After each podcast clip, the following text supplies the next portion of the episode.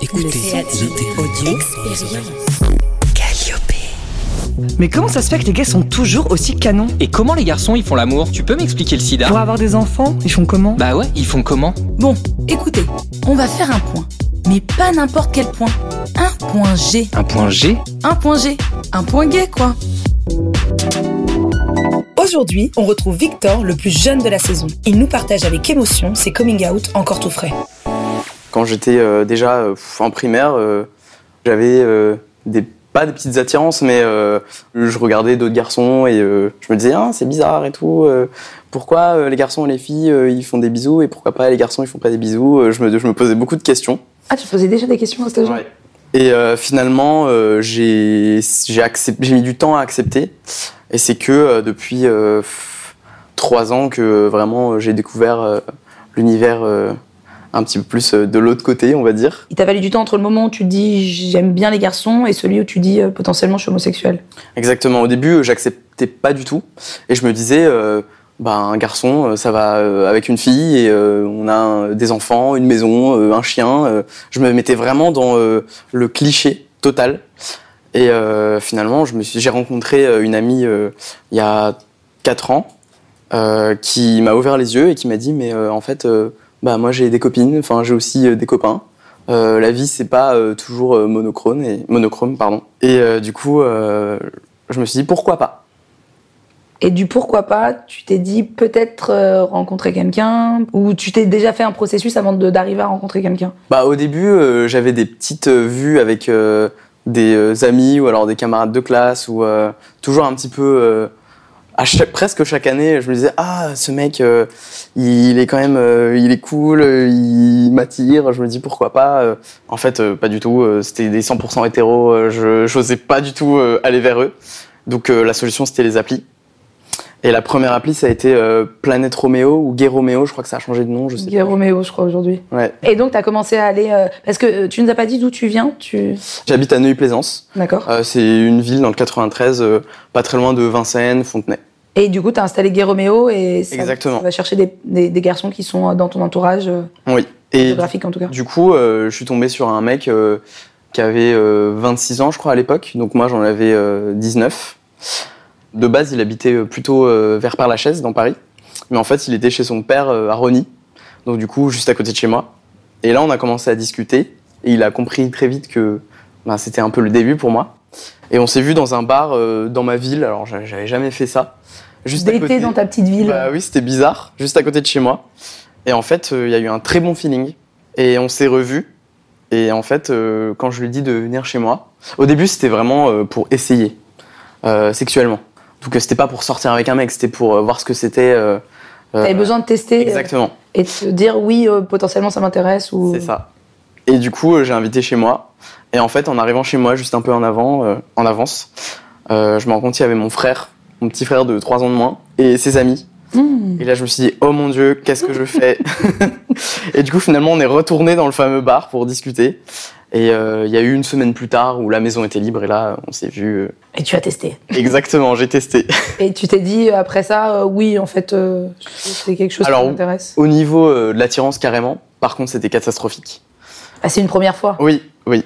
Les premières fois sont rarement. euh, Non, mais déjà, enfin, même en termes de préservatif ou autre, enfin, je savais pas quoi, comment faire. euh, qui était euh, à l'époque, je savais même pas le nom actif ou passif. Je, je savais pas. Comment on s'organise Comment on fait Et finalement, on a trouvé un peu le terrain d'entente. Et lui, qui était plutôt passif de base, il, s'est dit bah pourquoi je serais pas actif Et du coup, il m'a un peu montré entre guillemets. Oui, du coup, tu as Voilà. fait ton apprentissage toi aussi avec lui. Exactement. Et ça a duré combien de temps euh, cette, cette aventure? Je dirais que ça a duré euh, deux mois.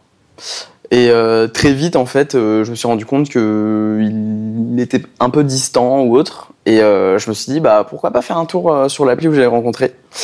Et en fait, j'ai vu qu'il était connecté. Et je me suis dit, ah tiens. Du coup, je l'ai appelé directement. Je me suis dit, mais qu'est-ce que tu fais Qu'est-ce que tu fais sur Planète Roméo? Il me dit, ah, euh, je chatte. T'as vu, j'ai mis la pastille verte. C'est juste pour chatter. Parce qu'en fait, il y a la pastille verte, chatter, la pastille rose, euh, euh, genre hot, ou enfin des trucs comme ça. Ah oui, d'accord, tu, tu, tu montres le message de ce que tu recherches en tout cas. Exactement. Mais je l'ai quand même mal pris. Et je me suis dit, bah vas-y, euh, je vais faire pareil. C'est là que j'ai commencé à plus checker les applications et, et voir ce qu'il y avait sur d'autres applis. Et du coup, rencontrer plus de mecs et de faire ton Exactement. expérience. Ouais. Le fait de passer, de devoir rencontrer plusieurs mecs, c'est ça qui, qui participe à faire son coming out à terme? Je pense que ça aide à avoir euh, plein de points de vue sur plein d'histoires, sur comment. euh, D'ailleurs, quand je rencontrais euh, quand je rencontrais des mecs, on n'était pas là direct, bim, on se déshabille et on couche ensemble. Au début, j'aimais bien poser plein de questions, savoir comment ils ont découvert leur homosexualité, comment ils ont fait. Et du coup, ça m'a pas mal ouvert les yeux sur coming out ou non. Je me suis rendu compte que beaucoup de mecs, en fait, finalement, le disaient ni à la famille, ni aux amis, et que c'était parfois secret et parfois complètement ouvert. Euh, c'était très, euh, très divers. Non, mais du coup, ça t'aide et ça te guide euh, pour faire toi après tes choix ou de voir comment est-ce que tu veux gérer euh, ton coming out? Exactement, et en plus, si je m'entends super bien avec des nouvelles rencontres, bah, c'est des points d'appui et je peux partager un petit peu Mm. ce que j'ai vécu et dire est-ce que tu as des conseils à me donner ou des trucs comme ça. Tu te retrouves dans une nouvelle communauté qui t'aide, qui te supporte? Exactement, c'est des gens qui ont vécu la même chose que moi, ou à peu près. Et du coup, euh, ils se retrouvent en moi et je me retrouve en eux et je me dis, bah ok, euh, je suis pas le seul à avoir vécu ça. Et ouais, c'était peut-être un peu euh, bizarre. Quand je l'ai dit, je me suis dit, alors en moi, en eux, je me suis dit, voilà, non, ça le fait. Excuse-moi. Non, mais t'inquiète. Non, mais en tout cas, j'ai compris le, le point de vue. Le, le coming out, du coup, il, il se fait pas tout seul. C'est ça, t'as besoin quand même d'être supporté. Bah pour le coup, ça a été progressif. Euh, j'ai eu justement mon, mon premier copain qui m'a dit, bah, vas-y, euh, n'hésite pas, euh, tu peux commencer à en parler à tes parents. C'était un bon point d'appui. Et euh, du coup, il m'a un petit peu aidé là-dedans. Il a suivi un petit peu euh, mon coming out. Et du coup, euh, j'ai eu un bon soutien quand même de sa part. Et alors, du coup, ce coming out, il s'est passé comment? Alors en fait, j'avais un, j'ai eu quelqu'un pendant neuf mois et bah, souvent je dormais chez lui. Il fallait que je sorte des, on va dire des excuses. Euh, oui, je vais chez un ami, etc. Alors je revenais avec d'autres t-shirts, euh, d'autres caleçons et tout. Enfin, ma mère elle se posait des questions. Elle me disait Hum, qu'est-ce que c'est que ça? Et Avec quel âge euh, à l'époque? euh, j'avais 19 ans. D'accord. Et euh, un jour, je lui ai dit, euh, écoute, voilà, faut que je te dise quelque chose. Mais vraiment, on était dans un resto, restaurant indien, tranquille quoi. Je lui ai dit, bah écoute, faut que je te dise quelque chose.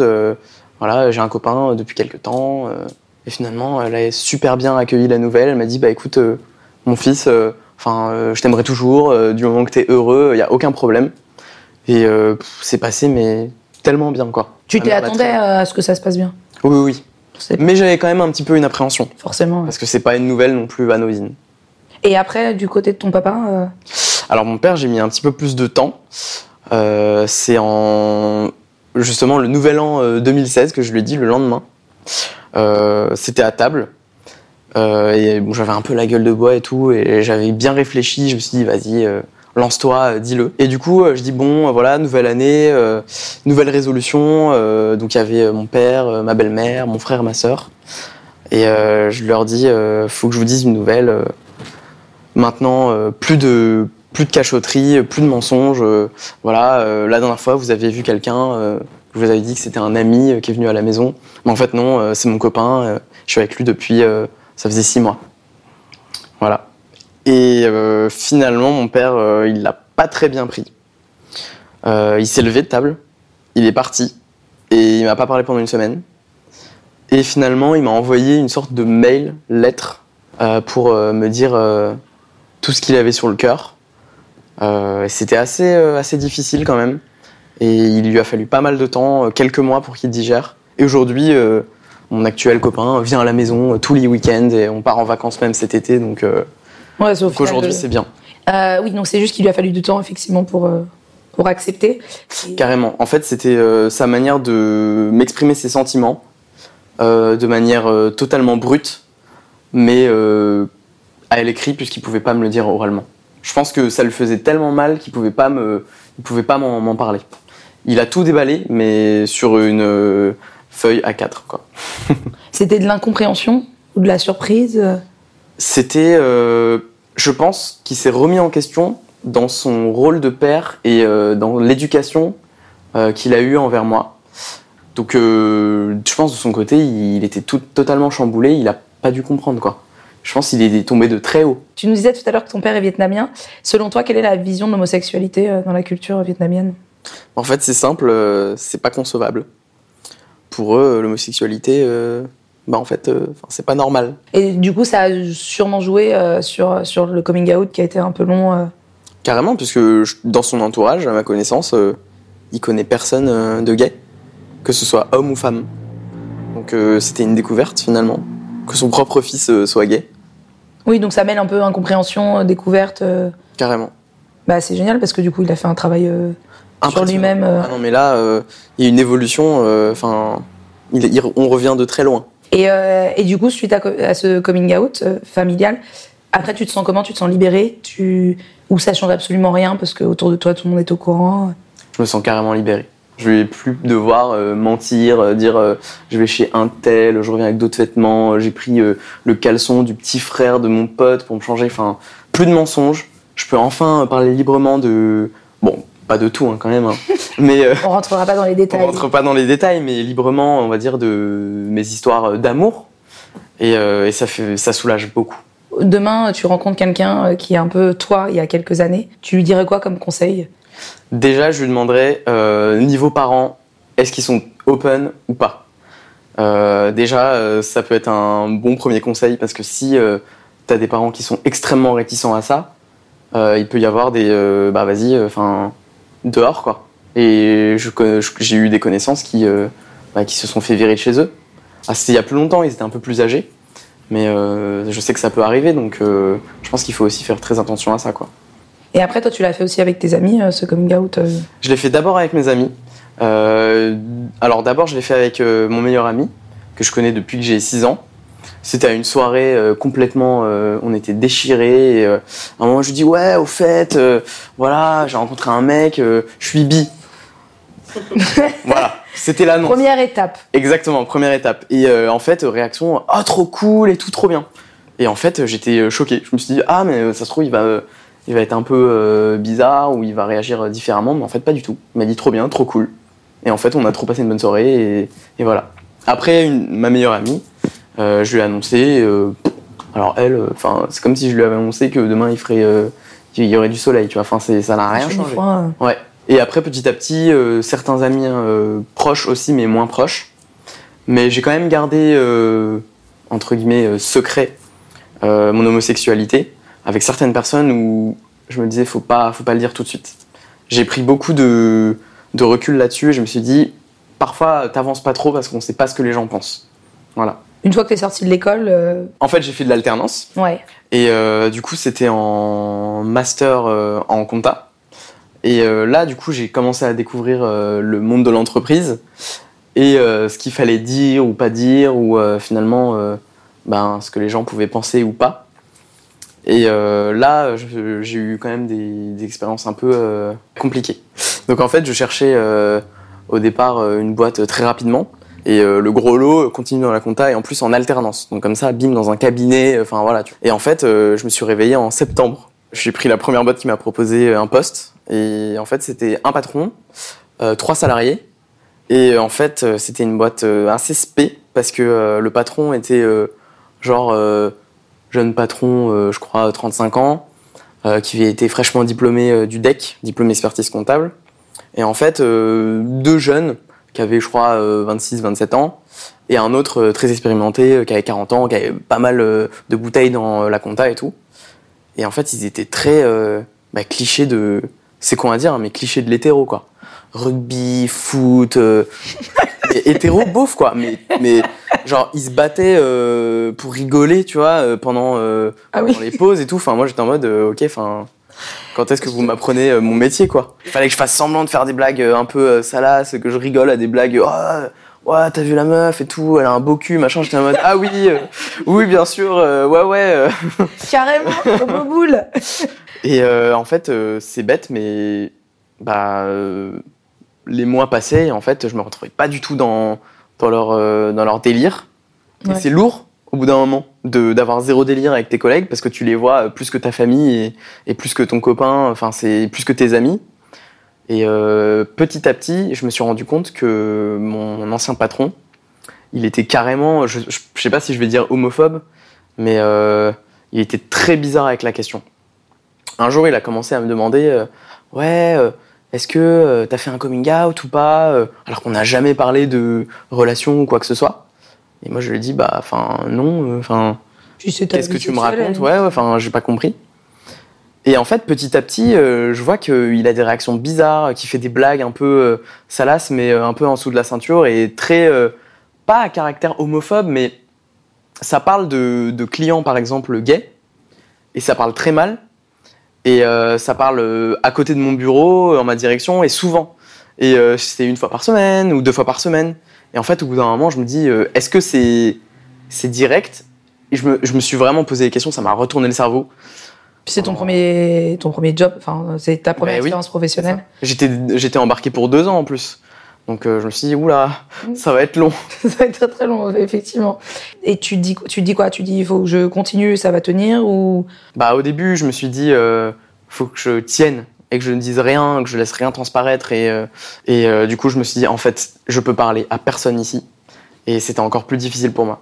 t'en es sorti comment ce- cette expérience? Ben, finalement, euh, j'avais un rendez-vous avec mon médecin traitant pour des allergies.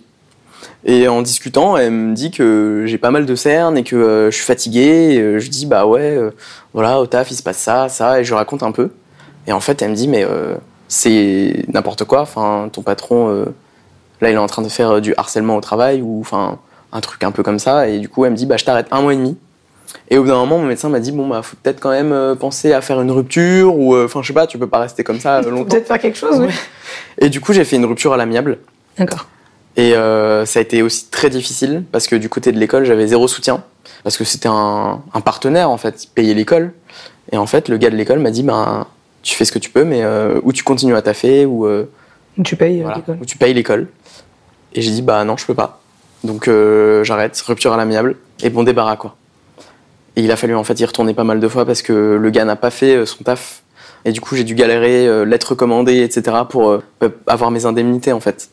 Donc il a fallu le revoir trois fois après. Enfin, c'était c'était très chiant. Alors aujourd'hui, où est- où est-ce que t'en es dans, ton, dans ta vie sentimentale? Est-ce que t'as quelqu'un? Alors aujourd'hui, oui, j'ai quelqu'un depuis un an et demi. On s'est rencontrés sur Tinder et ça se passe bien. Il connaît ma famille, il a rencontré euh, mon père, ma mère. euh, j'ai rencontré ses parents, euh, son frère et je suis content. Aujourd'hui, je suis heureux. Ah bah ça se voit. On voit super beau sourire, c'est trop mignon. On a le grand sourire. Donc là, ça fait un an et demi. Exactement, Donc là, vous cherchez un appart pour habiter ensemble. c'est ça pour la rentrée. Cool. Grand pas pour toi ou? Gros gros, gros pas. Euh, je suis un peu stressé parce que là, enfin, j'étais, je suis chez mes parents depuis euh, longtemps. Du coup, euh, c'est un peu euh, une page qui se tourne et du coup, euh, rien que visiter un appartement, c'est un truc que j'ai jamais fait. Du coup, euh, ça me stresse un peu. Bah, Merci beaucoup en tout cas, Victor, pour cet épisode. Bah, merci de m'avoir reçu. Et puis on vous souhaite euh, plein de bonnes choses pour, euh, pour ce nouveau projet à la rentrée avec ton mec. Bah, c'est déjà fini? Bah non, les épisodes sont disponibles sur toutes les plateformes de streaming et retrouve.g sur Facebook et Instagram.